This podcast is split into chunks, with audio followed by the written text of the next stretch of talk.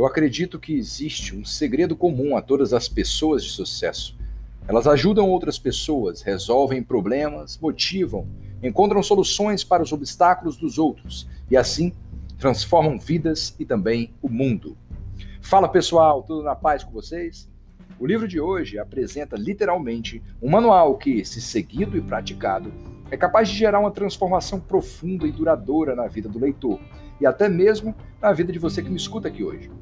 No resumo dessa obra, eu trago clareza para cada um de vocês sobre os principais pontos necessários para que o leitor, ou você mesmo que me escuta, possa começar a agir cada vez mais na intensidade certa e no momento certo.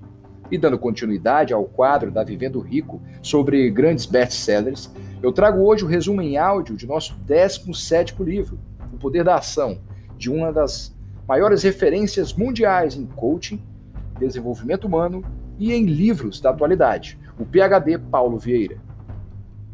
Lembro a vocês que nós, a Vivendo Rico, acreditamos muito que a vida ela é sistêmica isso é, deve receber investimentos de tempo, de estudo e de dedicação em mais de uma área, sempre. E é por isso que, com esse livro, com esse resumo, nós regamos as sementes do desenvolvimento humano em cada um dos ouvintes. Tudo com o objetivo de desenvolver o nosso time em todas as áreas da vida. E sim, você que está nos escutando, seja há mais tempo ou que começou a partir de hoje, já é bem-vindo em nosso time. Agora vem comigo, vamos para o resumo de verdade. Vamos lá. Parte 1. Acorde. Não basta apenas, que, apenas querer alcançar os objetivos se não houver ciência, compreensão da situação atual. A primeira atitude proposta por Paulo Vieira é acordar para a vida, literalmente. É se situar no presente, descobrir como é que está o seu estado atual hoje. Olhar ao redor e perceber em que patamar você se encontra. E depois traçar o caminho para onde você quer ir. E esse é o passo principal antes de qualquer outra atitude. Mas eu vim para que tenham vida e a tenham com abundância. Essa palavra, essa frase que eu acabei de falar foi dita por Jesus Cristo, Jesus Cristo em João, capítulo 10, versículo 10. E quando a gente fala sobre essa passagem, pessoal, e principalmente Paulo Vieira, ele comenta bastante isso ao longo do livro de um modo geral. E ao longo de quem acompanha Paulo Vieira também, ao longo de todos os treinamentos dele, das palestras, enfim. Ele defende que nós devemos sim ter vida em abundância. Não foi ele que criou isso. Foi Jesus que disse há cerca de dois mil anos atrás. E o Paulo tem como base para ele a própria Bíblia, para ressaltar que podemos ter abundância como destino, não só como destino, mas como processo também. E ele diz que qualquer coisa diferente disso é uma disfunção, Qualquer coisa diferente de abundância, seja sobrando para minha vida, eu tenho além das minhas necessidades, seja abundância para as pessoas próximas a mim. Eu já consigo me bastar, eu já consigo ajudar muito a minha família, sustentar muito bem a minha família e, e chega um ponto em que sobra até para as pessoas para quem eu costumo doar, para quem eu costumo fazer contribuições. Isso dentro da vida profissional, pessoal ou em qualquer ramo do qual não estamos tirando os devidos resultados. Sempre é possível para todos, para cada um de nós, conseguir atingir números acima da média. Basta encontrar as ações certas para tal. E ao longo do livro, nos diversos capítulos que estão sendo abordados aqui, seguindo uma sequência, sequência lógica, você vai entender como são essas ações. Além disso, Paulo ele, ele exemplifica falando sobre viver uma vida em abundância. E ele cita o exemplo de quando a gente liga a nossa televisão diariamente, a gente tende a pensar que está tudo indo de mal a pior. Porque geralmente quando a gente liga a TV, cai um noticiário, ou em outro programa de TV que alguém comenta algo que aconteceu com alguma celebridade ou com uma situação política atual. E geralmente os assuntos são de mortes, acidentes, assaltos, roubos, o noticiário político. Tudo isso faz com que a gente acredite que não é possível ter um estilo de vida abundante. Com tanta tragédia que quem assiste televisão com frequência se alimenta, como é que a gente pode pensar em um mundo em que as coisas sobram na nossa vida? Ao mesmo tempo, a gente também não percebe o quanto o próprio dia a dia nos coloca diante de uma abundância possível. Não só no campo material, mas na família também, no amor e em tanta coisa boa. Mas, se não olharmos para a direção correta, acreditamos estar destinado a tudo que há de ruim do mundo. E nessa metodologia, nessa, nessa forma de pensar, a gente passa a acreditar também que a vida, na realidade, se trata de um tipo de sobrevivência, em que a felicidade é algo extremamente raro, que somente poucas pessoas a encontram. E não é assim que a gente deve pensar. A diferença entre o normal e o comum. É importante acordar para a diferença entre os dois. Há uma série de maus comportamentos que são comuns na sociedade. Comum, ou seja, acontece rotineiramente. Mas não pode ser encarados como algo normal, algo que se espera que um ser humano execute. Até porque o normal é tudo aquilo que nos leva a atingir aquilo que queremos por meio de ações positivas. Já o comum é o que nós fazemos de forma instintiva, mas que pode sim ser evitado com a devida inteligência emocional, com o equilíbrio das nossas ações, com a projeção e o planejamento de nosso futuro. É importante jamais não confundir esses dois conceitos. E sobre a felicidade, o que que nessa parte aqui agora do acorde Paulo Vieira comenta? Ele diz que há quem acredite que a felicidade é algo particular, que é manifestada individualmente de forma distinta. Conceito esse que é bem refutado por ele. Para, para o Paulo Vieira, há determinados aspectos comuns em cada ser humano que o levarão à felicidade de um modo geral, e todos esses devem ser devidamente trabalhados. Por isso, nunca, acredite ou fique pensando em ideias como de que sua felicidade é mais difícil de alcançar do que a de outras pessoas ao seu redor. A gente nunca vai saber, pessoal, o quanto a pessoa que às vezes divide a cama com a gente está lutando dentro da imaginação dela, dentro dos traumas dela, das crenças, para ter aquele sucesso que você admira. As pessoas raramente falam sobre si, sobre os planos mais profundos, as dores maiores, porque toda vida que eles pensam, eles podem se emocionar, eles podem voltar a um estado emocional tão ruim que talvez eles não se recuperem. Então, para cada um de nós existe uma forma de obter sim a felicidade nesse aspecto. Começa pelo simples fato da gente tomar a consciência da nossa situação atual. E aqui a pergunta, o questionamento que fica é: quem é você hoje? Você que está me ouvindo, qual é o seu estado atual hoje? Em relação à sua comunhão com o seu Deus, em relação aos seus parentes, seu cônjuge, seus amigos, suas finanças, seus estudos, seu equilíbrio emocional. Quem é você hoje? Parte 2. Haja. Se a felicidade alcançada não é nenhum bicho de sete cabeças, como tanto se prega por aí, chegou a hora então de partir para a ação. Depois de se conhecer e entender um pouco sobre quais pontos impedem você de chegar ao que é tão sonhado, é chegada a hora de pôr a mão na massa, sem mais desculpas ou procrastinações. Lembrem que a parte 1 a gente falou sobre o acordar, e ali a gente firmou a situação de que eu preciso entender como eu me encontro hoje. Eu preciso enfrentar a dura realidade do meu estado atual. Por mais triste que seja, por mais desmotivante ou até vergonhosa que seja.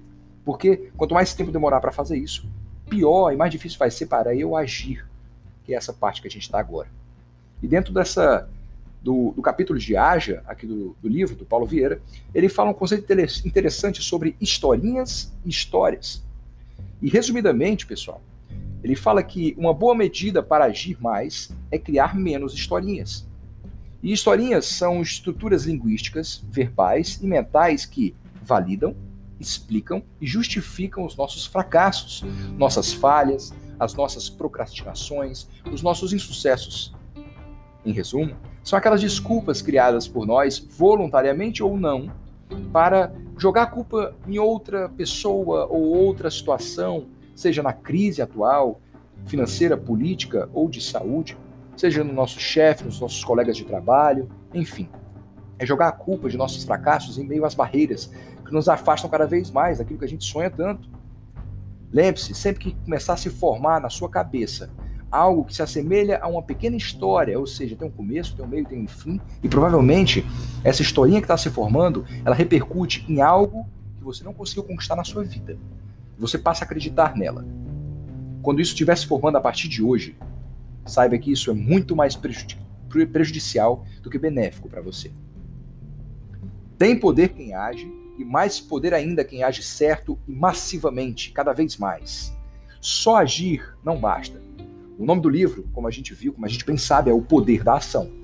Porque, pelo menos, se você não sabe agir massivamente, nem na intensidade certa, nem da maneira correta, a, a, a característica basilar de tudo é você se mexer, você agir, você começar. Porque à medida que você começar, por mais que você não ache certo, nem na direção certa, você vai ajustando. Você vai é, colhendo os feedbacks ao longo do seu caminho e aí você vai acertar cada vez mais. E à medida que você acerta, você aumenta a intensidade desses acertos e a frequência também. Só que uma vez que você começa a agir, lembre-se, agir no mesmo ritmo não basta. Agir sem evolução, sem melhora, não basta. É comum a gente ver pessoas que agem para a resolução de seus problemas num único dia, de impulso. E depois, é questão de alguns dias ou semanas, retomam os hábitos negativos, retomam a, o hábito mesmo da procrastinação, entram em situações de ansiedade, em problemas antigos. O poder da ação não se trata disso, mas sim de buscar sempre agir. E nessa nesse hábito, nesse estilo de vida, você ir corrigindo para agir cada vez mais corretamente. E na intensidade cada vez maior e com frequência cada vez maior, atacando todos os pontos que não funcionam depois de uma análise dos fatos e dos dados. Parte 3. Autoresponsabilize-se. E aqui vem um jargão muito comum para quem conhece o Paulo Vieira, né? E ele fala: você, eu ou qualquer outra pessoa, nós somos os únicos responsáveis pela vida que nós levamos. Exatamente. Não é a pessoa que bateu no nosso carro, não é o chefe que demitiu a gente, não é o responsável pelas questões ou pela banca do, que elaborou a prova do concurso que a gente fez, não. A única responsabilidade pela vida que a gente tem hoje é nossa. A gente está onde a gente se colocou.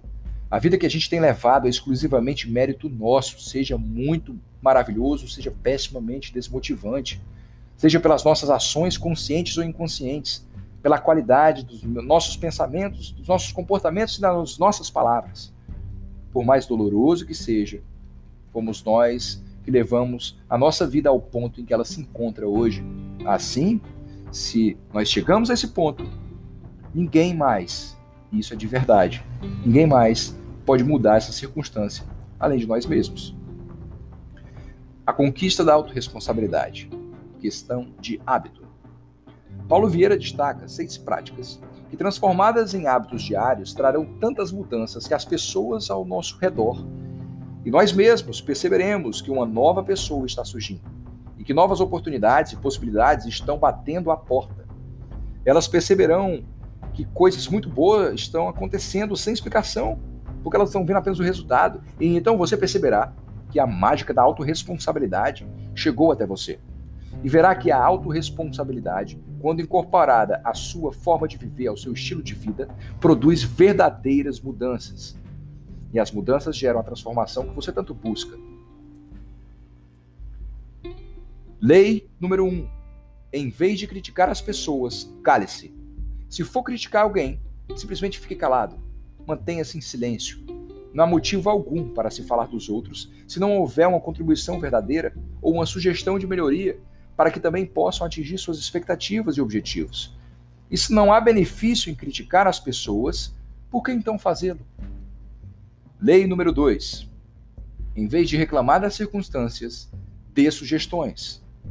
Se você for reclamar das circunstâncias, dê sugestão de algo que realmente seja construtivo, de algo que a pessoa, ao ouvir, ela possa já iniciar algum tipo de ação que vai solucionar aquele problema, que vai melhorar aquelas circunstâncias.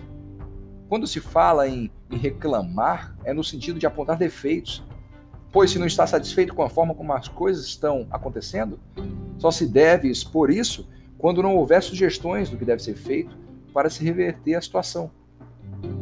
Lei número 3. Em vez de buscar culpados, busque a solução. Se for buscar culpados, busque a solução. Como na lei anterior, não há serventia em encontrar os responsáveis por uma situação ruim. A solução dos problemas é muito mais importante e eficiente do que apontar o dedo e ficar culpando os outros. Depois que o grande problema se resolver, aí busca-se talvez os culpados que geraram aquele problema. Mas enquanto a gente está gastando a, atenção e energia buscando o culpado pelo que aconteceu, o problema continua lá, gerando todos os males que ele pode estar gerando. Lei número 4. Em vez de se fazer de vítima, faça-se de vencedor. Sempre que pensar em se fazer de vítima, mude o seu mindset. Faça-se de vencedor. Ouse se questionar até onde você consegue ir, o quanto você pode suportar. Lembre-se de que você é muito mais forte do que você imagina. Se você está vivo hoje e tem provavelmente a idade que você considera de uma pessoa mais madura, de uma pessoa que viveu bastante coisas, você passou por muitas dificuldades. Se você está me escutando aqui hoje é porque você é muito mais forte do que imagina. Se você sobreviveu a todas as dificuldades para chegar até aqui e ainda consegue superar várias, é porque você está muito mais forte. Então não tem motivo para se fazer de vítima em situação nenhuma. As atitudes positivas têm influência grande na forma como somos vistos perante a sociedade. Coloque postura de vencedor em cada pequena ação e note os efeitos reais de como sua vida terá soluções e terá, nas soluções também, uma constante em detrimento dos problemas. Lei número 5. Em vez de justificar os seus erros, aprenda com cada um deles. Se for justificar os seus erros, mude o mindset novamente. Pergunte-se o que que esse erro quer me ensinar. De que forma eu posso fazer diferente da próxima vez? E lembre-se, o erro pode estar mostrando uma forma que vai te poupar bastante recurso no futuro, seja tempo, seja pessoas, seja material, ou seja dinheiro. Quer algo mais improdutivo do que errar sistematicamente sem nenhum aprendizado? Leia os erros e tire deles lições valiosas, para que eles jamais se repitam. Lei número 6. Em vez de julgar as pessoas, julgue as atitudes dela. Se for julgar alguém, Pare e pense. Aquela pessoa provavelmente teve uma intenção positiva naquele comportamento. Para quem gosta ou estuda programação neurolinguística, existe uma parte do conteúdo da PNL que são as pressuposições, seriam como princípios que norteiam a PNL. E um deles, que eu nunca me esqueço, é que todo comportamento tem uma intenção positiva. A nossa mente ela não é falha, a menos que haja alguma patologia, uma psicopatia ou algo do tipo. Mas pessoas 100% saudáveis têm pensamentos negativos. Só que todo comportamento tem sim uma intenção positiva. Pode estar má, mal interpretado pelo cérebro naquela situação. Mas se você parar para tentar entender a verdade escondida por trás do que suas emoções querem falar, você vai entender que aquilo que está acontecendo não é fruto da natureza de uma pessoa, mas apenas de uma ação, de uma atitude dela. Então julgue a atitude da pessoa e não a identidade dela, não quem ela é. Quantas vezes não julgamos as pessoas por não gostarmos dela gratuitamente, sem uma justificativa plausível? E se passássemos a olhar apenas as atitudes e não um ou outro costume que não nos agrada? Acredite, isso faz a diferença nas ações em busca de soluções para o que não anda bem. Prática. Com um pouco de esforço racional e disciplina, você pode começar a mudar esses hábitos. Para isso, o conselho que Paulo Vieira dá é imprimir as seis leis e deixar ela, cada, deixar esse, talvez uma folha 4, por exemplo, que é mais simples, nos lugares que você mais frequenta. Onde for mais fácil visualizar, que você sabe que você vai estar ali pelo menos de segunda a sexta-feira. Exemplos que ele fala: é, no banheiro da sua casa, da sua suíte, enfim, no retrovisor do seu carro, Coloque é, um stick notes na tela do seu computador. Fixe na parede do escritório, em algum armário da cozinha, na sua geladeira, em qualquer lugar que te auxilie a estar tá enxergando e pelo menos repetindo essas leis ao longo do dia. Pode ter certeza, pessoal, isso faz uma diferença gigante. Porque toda vez que você for pensar em, por exemplo, reclamar das circunstâncias, criticar alguém, reclamar dos próprios erros, julgar as pessoas, você vai se lembrar de fazer o oposto a isso. Você vai estar cercado das leis, e as leis vão te orientar, vão te conduzir a resultados melhores, a um estado de recursos emocionais que são mais produtivos para você. Ah, se eu tivesse tido a oportunidade. Quanto menos autorresponsabilidade a pessoa tem, mais ela culpa uma suposta ausência de oportunidades por não ter chegado aonde queria. Repare o quanto no quanto as pessoas mais frustradas que você conhece usam a falta de chances da vida para seus fracassos. Ah, é porque eu não nasci em berço de ouro. Ah, é porque o concurso ah, tinha muitos candidatos por vaga. Ah, porque eu moro muito longe do meu trabalho e eu acabo tendo que chegar atrasado mesmo. Ah, é porque eu estou muito cansado, né? A pessoa tem uma rotina mais fácil do que a minha, então ela consegue fazer essas coisas que eu não consigo. Oportunidade se constrói, não se espera. Não é raro também vermos pessoas que reclamam da falta de oportunidade, esperando que ela caia do céu, magicamente. Quando entendemos o poder de nossas ações e sua importância para realizar o que desejamos, passamos a construir as oportunidades, criando-as da melhor forma possível. Nós geramos a realidade ao nosso redor. Isso é um conceito muito comum dentro da física quântica, pessoal. O observador, que é você, que sou eu, nós geramos a nossa realidade. Nós criamos a oportunidade. Como, Camilo? Se preparando. Que oportunidade você quer criar hoje? Pergunte-se agora. Que oportunidade financeira você gostaria de ter na sua vida?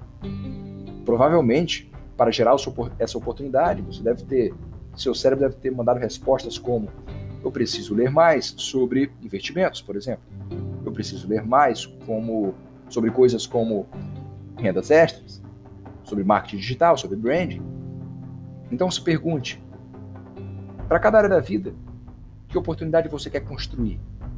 E aí espere as respostas do seu cérebro, os pensamentos que vão vir. Anote esses insights, depois reveja-os. E então, foque nas ações necessárias para que essa oportunidade se materialize em questão de tempo para você. Mudando minha existência sem mudar as pessoas. As pessoas realmente prósperas sabem, por experiência própria, que não é produtivo nem frutífero tentar mudar as pessoas à sua volta. Elas sabem que seria um ato de arrogância e prepotência sair por aí como um sábio do mundo, querendo que as pessoas sejam diferentes, impelindo, coagindo, persuadindo ou impondo o que entendem como certo. As pessoas autorresponsáveis sabem que, em médio e longo prazos, os resultados de tentar mudar as pessoas e fazê-las atender às suas expectativas são normalmente desastrosos. Busque mudar você mesmo, pois mudar os outros é uma tarefa praticamente impossível. E por mais que você queira insistir, experimente o seguinte: mude o seu comportamento e observe as pessoas ao redor, as pessoas da sua convivência, do ambiente que você com frequência entra, do ambiente que você faz parte. A sua mudança é que vai gerar mudança no ambiente que você vive. Pode ter certeza disso. Parte 4. Foque.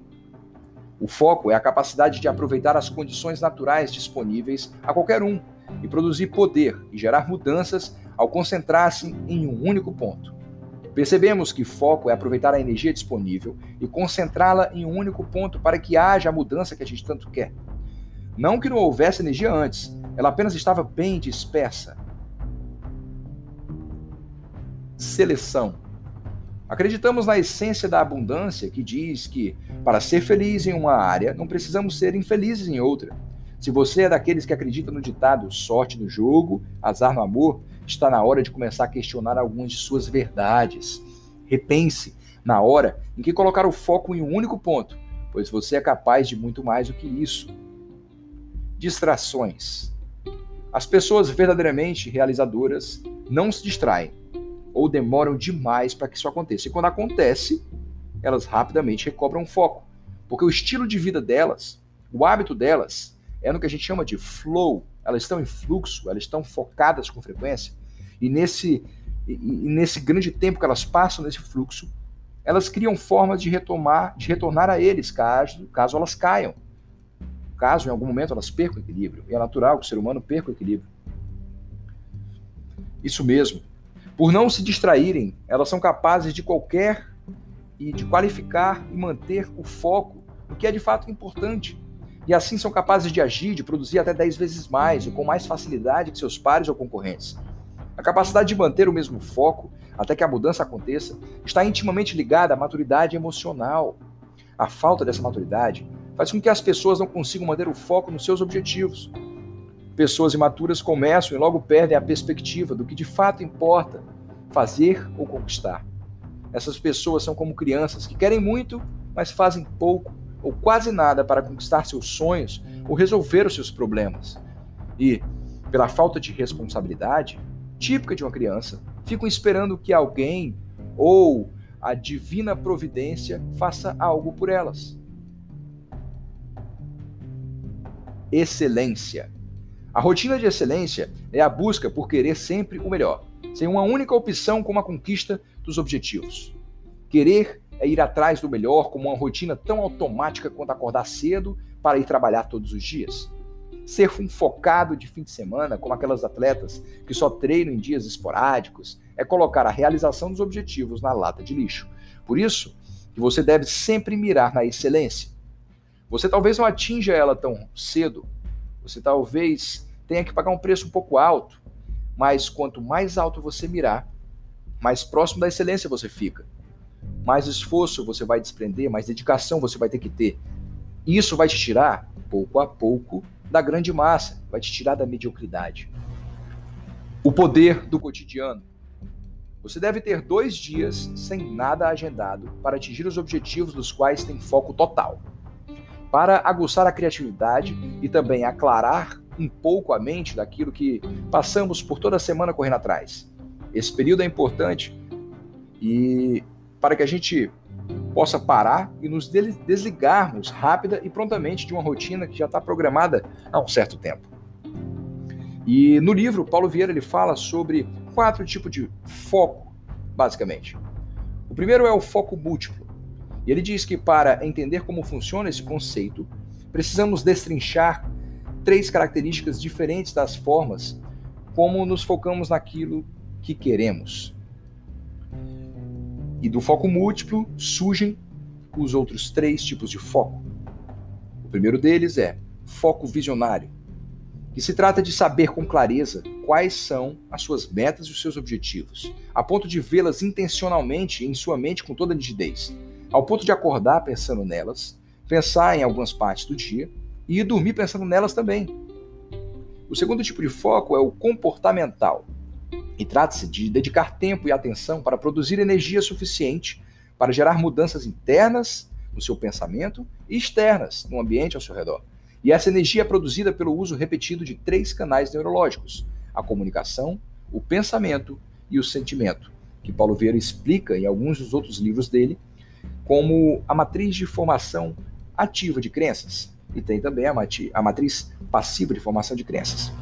O outro foco, dentro desse foco múltiplo, é o foco consistente, que é a capacidade de manter em mente o foco visionário e o foco comportamental por tempo suficiente para que sejam produzidas mudanças consistentes e massivas. Mudanças essas que levarão à transformação que a gente tanto almeja, que nos darão os sonhos que a gente tanto quer. Pode haver distrações, ok, nós somos humanos, isso acontece. Mas quando elas ocorrem, a gente não é seduzido, seduzido por elas e a gente continua olhando para a nossa meta não perdendo a perspectiva da visão de futuro e atuando sistematicamente para conquistar o que queremos.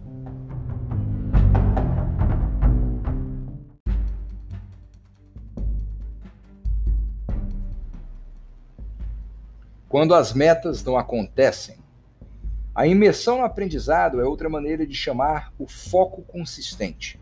Não importa o nome que atribuímos a ele, esse processo é uma estratégia de aprendizado acelerado, uma maneira de aprender o que for necessário para a realização da meta em um curtíssimo espaço de tempo. Nesse sentido, é importante que entendamos que aprender é sinônimo de mudar, pois sempre que passamos a entender, compreender uma situação nova, algo passa a gerar uma mudança em nossa vida. Nós temos uma nova perspectiva, é uma ideia que a gente tinha antes, que choca com o conceito que a gente está aprendendo produzindo então algo diferente. Um somatório entre aquilo que eu tinha, uma visão de mundo que eu tinha, com a visão de mundo que me foi apresentada através de um livro, através de um curso, através de um treinamento. E através desse produto, desse novo pensamento, desse novo aprendizado, é que podem vir insights de grandes ideias. E essa e esse produto da imersão propriamente dita que gera transformação é sempre ter esse mindset voltado para o aprendizado. Lembrando que a gente está aqui na Terra hoje para aprender até o nosso último dia. E principalmente alertar para o perigo das pessoas que acham que já aprenderam tudo em determinada área. Nunca se cessa o aprendizado. Isso é uma lei que nós devemos aceitar. A humildade, ela deve ser o nosso bastião, seja com poucos centavos no bolso, seja com bilhões de dólares na conta. É a humildade, a humildade que vai nos fazer chegar cada vez mais longe. Quando a nossa vida permanece a mesma, é porque não aprendemos nada em relação a isso. Lembre-se, o aprendizado é constante e a humildade deve ser o nosso grande bastião. Inteligência foco temporal. Quando estudamos pessoas e seus resultados, tomando como base a estrutura foco temporal, entendemos o sucesso de pessoas que vieram de baixo e o fracasso das pessoas que vieram de cima e que tinham aparentemente tudo e que a princípio parecia que nunca iam chegar em um nível tão baixo depois de subir tanto. Nós também entendemos a depressão de pessoas que vivem em um contexto super positivo e compreendemos a felicidade e a plenitude de pessoas que vivem cercadas de graves problemas e aflições. Nós já sabemos que foco é poder também. Sabemos ainda que dependendo de onde e como colocamos esse poder, ou seja, o nosso foco, né, obteremos resultados bons ou ruins. É necessário entender a relação entre o foco e a linha do tempo como um primeiro passo para aprender a mover e a qualificar o foco ao longo dessa linha. Passado. Uma vez armazenado, o pretérito, isto é, o passado, passa a ter grande potencial de realização no presente e de projeção do futuro, pois, dependendo do que foi registrado em nossas memórias, nós temos o sentimento de esperança ou o sentimento de desesperança. Esses dois sentimentos podem conduzir o ser humano a patamares elevados ou ressecar-lhes os ossos. A questão, portanto, é como nós vamos usar o nosso passado ao nosso próprio favor. Como a gente vai usar o passado para conquistar os nossos objetivos. Presente. O presente, por outro lado, é algo quase infinitamente efêmero. É um microsegundo que impiedosamente não cessa de ser, de se tornar passado. Diferentemente das memórias do nosso pretérito e da visão do futuro, temos apenas um único contato com o presente. E esse contato é por meio de nossas ações, dos nossos comportamentos. Enquanto o passado e o futuro acontecem unicamente dentro de nossa mente, o presente acontece aqui, agora, fora de nossa mente, no plano físico e sensorial. Não temos como voltar ao presente, pois ele já terá se tornado passado. Quando focamos no passado, nos esquecemos do presente e nossas esperanças ficam presas nas experiências que já vivenciamos, bem-sucedidas ou não. Futuro. Percebemos que nos conectamos ao futuro por meio de imagens mentais, uma sequência de cenas criadas nos nossos circuitos neurais do que queremos que aconteça ou do que não queremos que aconteça. A isso chamamos de visão de futuro, boa ou ruim, tá, pessoal? E mesmo sendo uma projeção da imaginação, a visão do futuro existente em qualquer pessoa tem poderes sobre o indivíduo e o mundo real que o cerca. Modelo de sucesso. Para atingirmos o sucesso, Paulo Vieira diz, defende que 65% de nosso foco precisa estar voltado para o presente, com atitudes e planos que nos façam mudar e trocar cenários desfavoráveis. Apenas 10% de nossas ações devem ter como ponto de partida o que aconteceu no passado sendo o restante que sobra para os planos de um futuro melhor, isto é, 25%. Qualquer disfunção desse percentual tende a, a nos levar a caminhos de ansiedade e da depressão, que nos afastam cada vez mais dos objetivos. E especificamente, Paulo diz que a pessoa geralmente tem depressão quando ela passa muito tempo focando cerca de 70% no passado. Ela quer reviver coisas boas que passaram ou está revivendo vícios emocionais, coisas negativas e traumas que passaram. E quando se trata de ansiedade, a gente está com foco voltado demais para o futuro, cerca de 65 a 70% de nossas ações são somente para o futuro. A gente esquece de que o poder para o próprio poder para gerar o futuro que a gente tanto pensa está no presente. Então lembre-se, depressão está relacionado a um foco absurdo no passado. Ansiedade está relacionada a um foco absurdo no futuro. O que nós devemos fazer? Focar cerca de 65% de nossas ações, de nossas atitudes e planejamento no presente. Regra 1090. Essa regra, o Paulo Vieira fala não só no poder da ação, a princípio ele apresenta, ele fala com mais detalhes o poder da ação, mas em todos os livros ele comenta um pouco sobre essa regra. E ela está diretamente ligada ao poder do foco. E ela diz que o que acontece com as pessoas no seu dia a dia é apenas 10% de um conjunto inteiro. Por exemplo, passar no vestibular é apenas 10%. Ganhar um sorteio é apenas 10%. O filho, o seu filho ou sua filha tirar uma nota ruim é apenas 10%. Bater o carro ou alguém bater o carro no seu é apenas 10%. Discutir com a esposa é apenas 10%. Os outros 90% correspondem ao que a gente faz em relação a esses 10% em cada uma dessas situações que eu citei como exemplo. O que você faz depois de passar no vestibular? O que você faz depois de ser aprovado no concurso que você tanto quis? O poder de conquista, o poder para gerar alguma coisa, está nos 90%. Você decide se, por exemplo, quando bater o seu carro, você vai descer, vai gritar com a pessoa, vai brigar com ela, ou você vai tentar manter sua, o seu equilíbrio emocional para resolver o problema. Perdoar a pessoa e seguir sua vida. Parte 5. Comunique-se. Falar para o mundo é tão importante quanto planejar. De nada adianta termos foco e atitudes positivas se não soubermos transmitir nossas ideias da melhor forma possível, seja para conhecidos ou desconhecidos.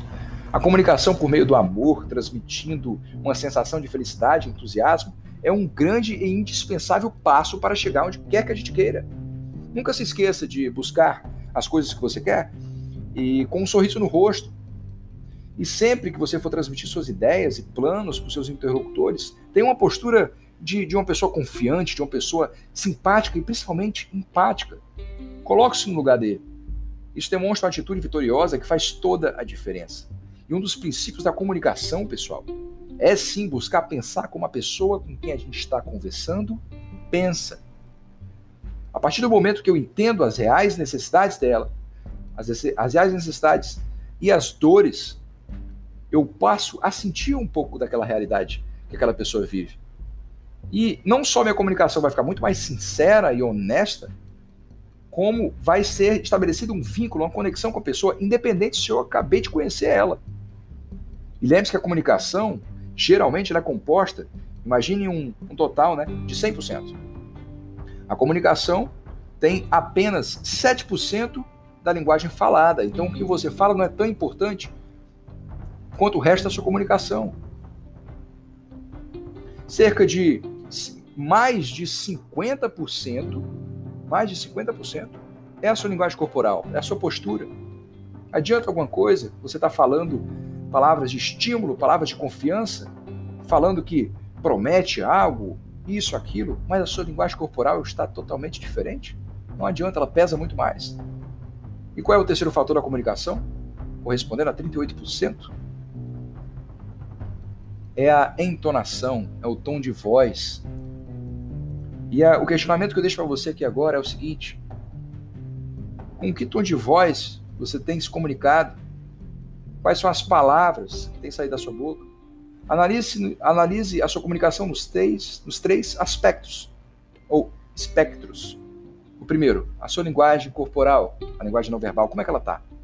É de alguém confiante? Você frequentemente está com os ombros para trás, o peito levemente estufado, a cabeça olhando para frente, nem para cima, nem para baixo, mas para frente? Você respira bem? Ou você está com os ombros para frente, andando cabeça baixo?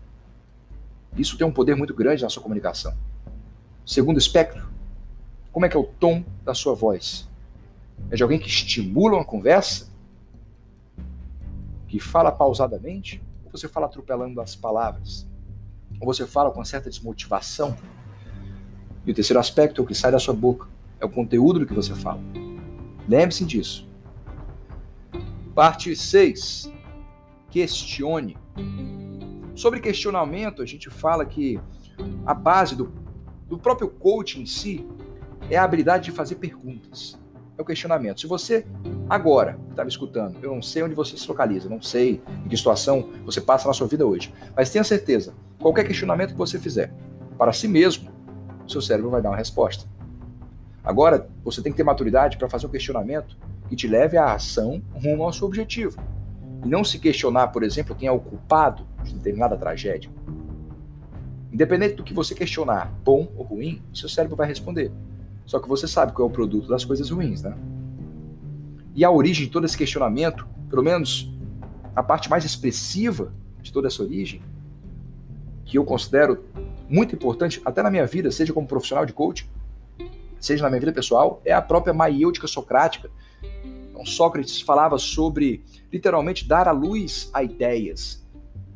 E o questionamento, ele dá luz a novas ideias. É o ato de se questionar e de questionar pessoas ao nosso redor que faz com que as pessoas ao nosso redor tenham ideias fenomenais, inclusive que possam, através dessas ideias, formar uma parceria extremamente próspera com a gente, e é através do próprio questionamento que a gente atinge, atinge níveis superiores. Lembre-se sempre do poder do questionamento, pessoal. Perguntar não é proibido. Logo, é impossível atingir um discernimento quanto aos rumos que tomamos com aquilo que queremos se não formos capazes de, nos questionarmos quanto aos nossos rumos e às metas sonhadas. Isso realmente tem a ver com os meus valores? Isso realmente vai ser positivo e produtivo na minha vida daqui três anos, daqui cinco? Questionem-se. Qualificando as perguntas. As perguntas serão sempre importantes, porém não superam as perguntas em importância e poder, pois elas costumam ser limitadas e temporais e as perguntas são ilimitadas e são ilimitadas e atemporais. Só uma errata aqui, pessoal, tá? É, lembra que eu estou falando aqui uma relação entre resposta e perguntas. O que, que vocês têm que entender?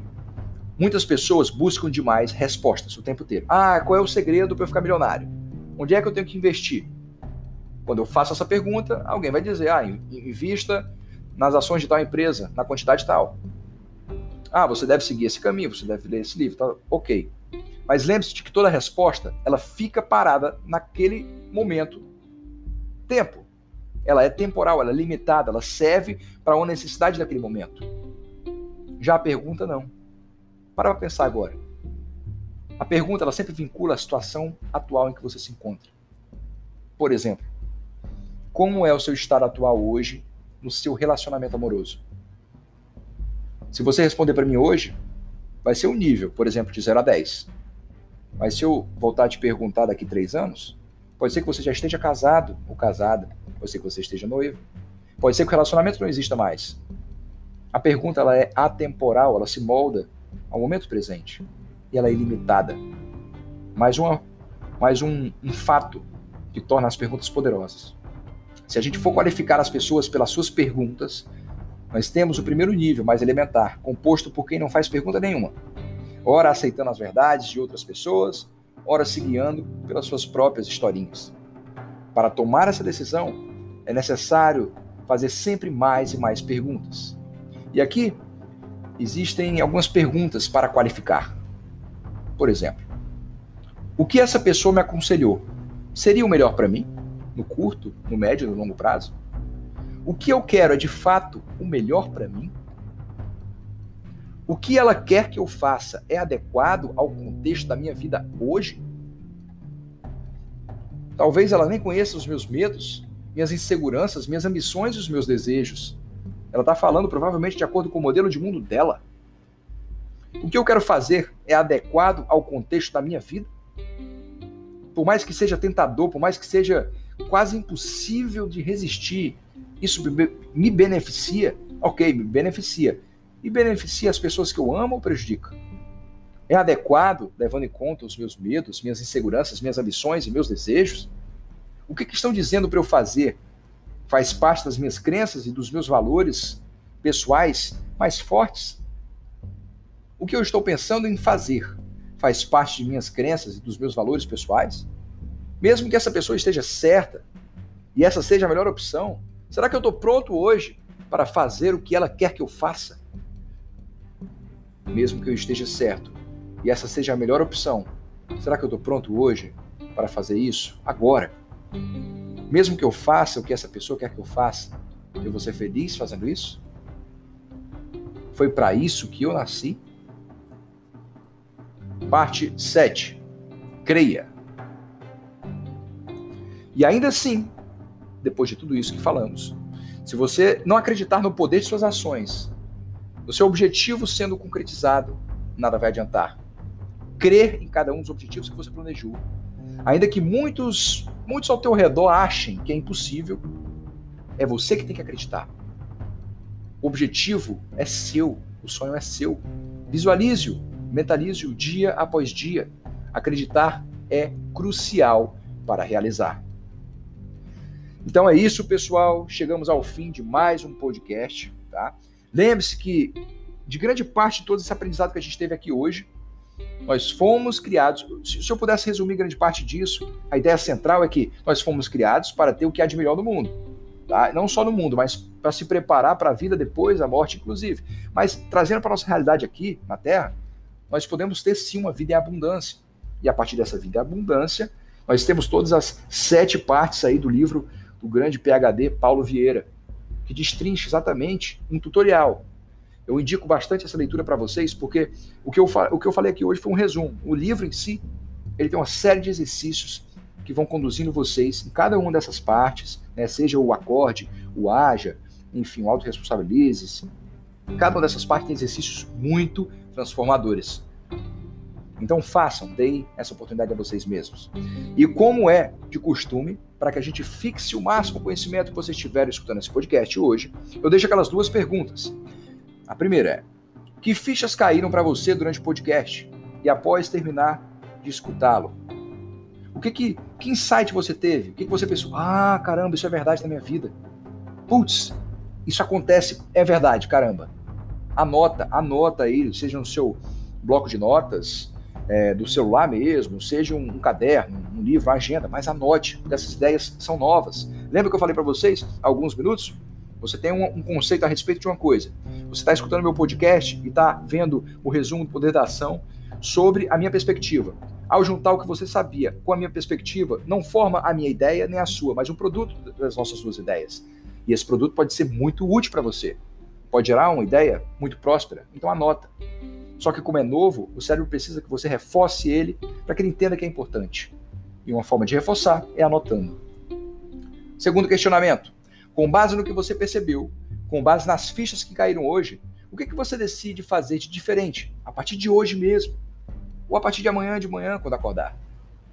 O que, que você que está me escutando vai fazer para colocar em prática essas fichas que caíram, o insight que você teve?